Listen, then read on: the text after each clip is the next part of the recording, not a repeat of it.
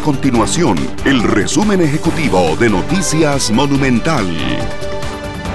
Hola, mi nombre es Fernanda Romero y estas son las informaciones más importantes del día en Noticias Monumental. Podríamos decir que con un panorama eh, positivo, pero sin bajar la guardia, porque sí, por tercera semana ya consecutiva, la tasa de contagio se mantiene estable, no hay eh, indicadores a la alza que hagan pensar que la pandemia toma fuerza, más bien los expertos dicen que poco a poco va perdiendo esa fuerza a la espera de que bajen las hospitalizaciones y también los decesos. Bueno, mucho se ha dicho de la situación preocupante política que vive en este momento Nicaragua. Sin embargo, Costa Rica tiene una oportunidad de oro y es que se está realizando en este momento la cumbre del sistema de integración de Centroamérica.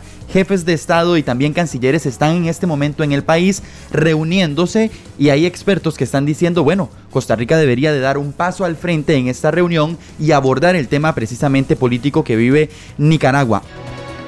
Estas y otras informaciones usted las puede encontrar en nuestro sitio web www.monumental.co.cr. Nuestro compromiso es mantener a Costa Rica informada.